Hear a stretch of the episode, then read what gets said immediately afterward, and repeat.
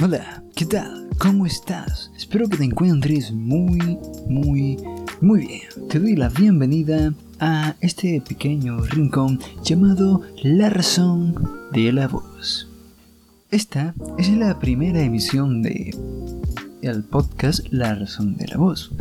Y para aprovechar este momento creí que sería lo más adecuado hacer una especie de presentación en la cual explique de una forma medianamente organizada cómo surge este proyecto, qué es este proyecto básicamente, qué temáticas tengo pensadas o en qué temáticas va a ir enfocado este podcast, este y los que vienen, em, cuál va a ser la duración, cuál va a ser la frecuencia con la que se suban este tipo de podcasts, entre algunas cositas varias más.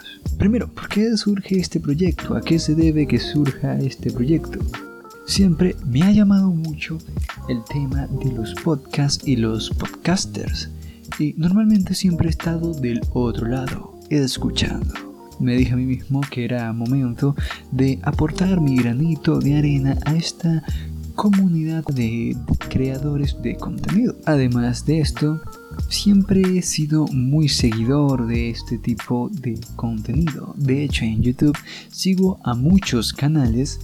Eh, decir muchos es como demasiado. Sigo a varios canales que cuya temática principal, cuyo contenido principal son precisamente los podcasts, en los cuales hablan de temas variados que suelen converger en uno central, que es el tema al cual el podcaster barra youtuber tiene más enfocado su canal y el tipo de contenido que hace.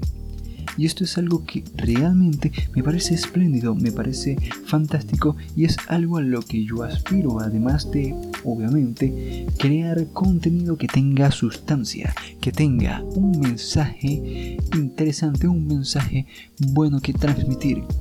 Quiero ofrecer algo diferente. ¿Cuáles son las temáticas que tengo pensado tocar, que tengo pensado abordar en estos podcasts? La temática principal, la temática central en torno a la cual va a girar prácticamente todo en los podcasts va a ser la educación. De seguro pensaste en cerrar el, el podcast de solo escuchar la palabra educación. Pero no te asustes, no te asustes, que no voy a sermonearte diciéndote lo típico de la importancia que tiene la escuela en el día a día, porque para eso están los padres y los profesores de siempre, sino que quiero enaltecerla, quiero ayudarte a que despiertes ese niño curioso que llevas dentro, que el sistema educativo tanto se afana en matar quiero mostrarte cómo es la verdadera educación o desde mi punto de vista cómo debería ser. Me gustaría proporcionar este, este punto de vista que tengo en cuanto a la educación, en cuanto al sistema educativo, en cuanto a las cosas que hacen mal. Y luego de ese tema central que va a ser el nexo en el cual va a converger todo, o es lo que yo espero poder lograr, voy a tocar también el tema de los videojuegos. Es que a lo mejor esto si te llama un poco más la atención, ¿verdad? ¿A quién no le gusta jugar un videojuego? Ya sea Candy Crush o The Legend of Zelda. Videojuegos son videojuegos. Pero a lo mejor y pasa como con, la, con el tema anterior. Y no es lo que te esperas. Pues quiero darle un enfoque también diferente el cómo son capaces de tocarnos y marcarnos de maneras en la que ningún otro medio podría. Y esto es debido a su capacidad inmersiva que te permite que formes parte del mundo al que te está invitando. Ya no es solo ver, ya no es solo escuchar o leer, no. Ahora tú eres parte, núcleo de ese mundo. También habrá muchos temas que saldrán de los videojuegos que tendrán mucha relación con el tema educativo, porque la educación está, aunque no lo crean, aunque no lo vean así, aunque no lo vean así, la educación está muy presente en prácticamente todos los aspectos de la vida cotidiana, porque siempre estamos constantemente aprendiendo de una manera u otra. La literatura es que después de los videojuegos, los libros, la literatura en general, en todas sus facetas, son el medio, el medio más inmersivo que existe. E inclusive me atrevería a decir que casi tan personal como lo pueden ser los propios videojuegos. Son capaces de nutrirnos de formas que no esperamos y en muchas ocasiones amplían nuestra visión del mundo. Voy a hablar o quiero o aspiro a poder tocar de una buena manera estos, estos temas para que vean la relación que tienen con, con la educación. Hablo mucho de la educación, lo sé, pero es que es un tema que personalmente me apasiona mucho. Y por último, que creo que sería el último tema principal, la, última temática principal importante, sería el software libre.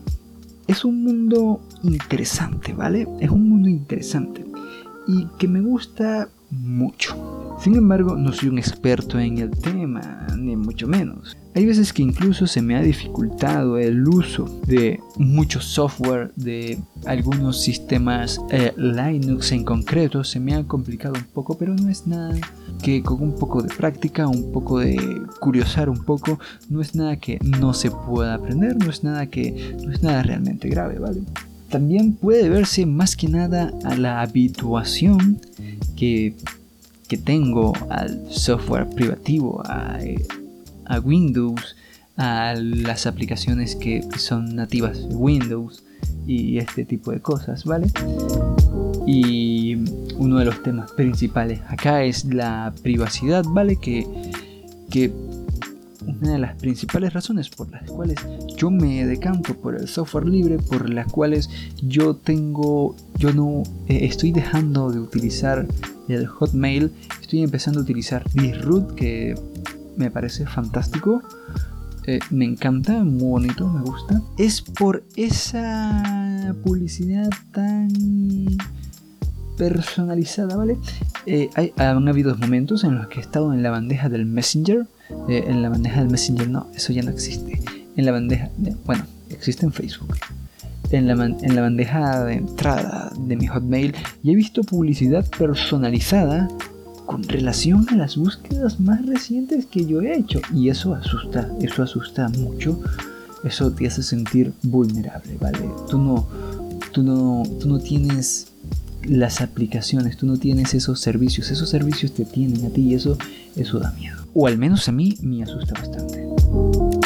Aparte de eso, abordaré algunos temas un poco más secundarios. Eh, seguramente la mayor parte del tiempo lo haga a manera de referencia. Y son cosas como el cine, la política, la religión, etcétera, etcétera, etcétera. El objetivo es transmitir mi mensaje, mi opinión realmente irrelevante al mundo. Quiero llevar mi mensaje al mundo, como lo dije al principio de, de este podcast, ¿vale? ¿Por qué eh, elegir el podcast? Aparte de que es algo que me llama mucho, es algo con lo que he tenido cierta interacción durante bastante tiempo, considero que es una forma muy personal de llevar mi mensaje, ¿vale? Tú que en este momento me estás escuchando, puedo dirigirme a ti de forma individual. Y eso es algo que es algo que me gusta mucho y que quizás y ahora dejando todo lo dicho anteriormente, para ir cerrando este podcast que creo que se está haciendo un poco muy largo. Por otra parte, me gustaría tener una sección en la cual no hable de un tema en concreto, sino que dé mi opinión o hable sobre temas cotidianos o cosas de mi acontecer diario. Lo que no sabría es cómo, em, cómo distribuiría bien eso de manera de que no te canse o te sature con demasiado contenido, aunque eso último quizá nunca suceda. Y que obviamente tampoco sea algo que me llegue a cansar o que llegue a sentir como molesto, como tedioso, como, ah, tengo que hacer esto porque, ah, no, no, no, quiero, quiero que ese, eso jamás llegue a pasar y, y quiero, quiero eso, ¿vale? Em, me empezaré a plantear cuál sería un buen intervalo para esta sección aparte del podcast principal. Sí que tenía claro que lo haría mm, que lo haría seguramente una o dos veces por semana. Y estoy seguro que es algo que puedo cumplir una o dos veces por semana. Quizás el primer podcast un lunes, quizás si hago un segundo podcast de este tipo lo hago el domingo, no lo sé o un sábado o un viernes, no, no, estoy muy seguro con eso todavía, ¿vale? Pero esto sería básicamente para poder hacerlo con, con calma, para tener bastante margen de tiempo entre uno y otro y que salga algo muy bonito, que salga algo de calidad. Entonces, creo que creo que no se me ha quedado nada en el tintero, creo que he explicado todo lo que, referente a este a este pequeño lugarcito que con mucho cariño llamaré em, la razón de la voz. Curioso, curioso. El nombre me ayuda a seleccionarlo mi pareja, mi hermosa novia. Se lo agradezco mucho.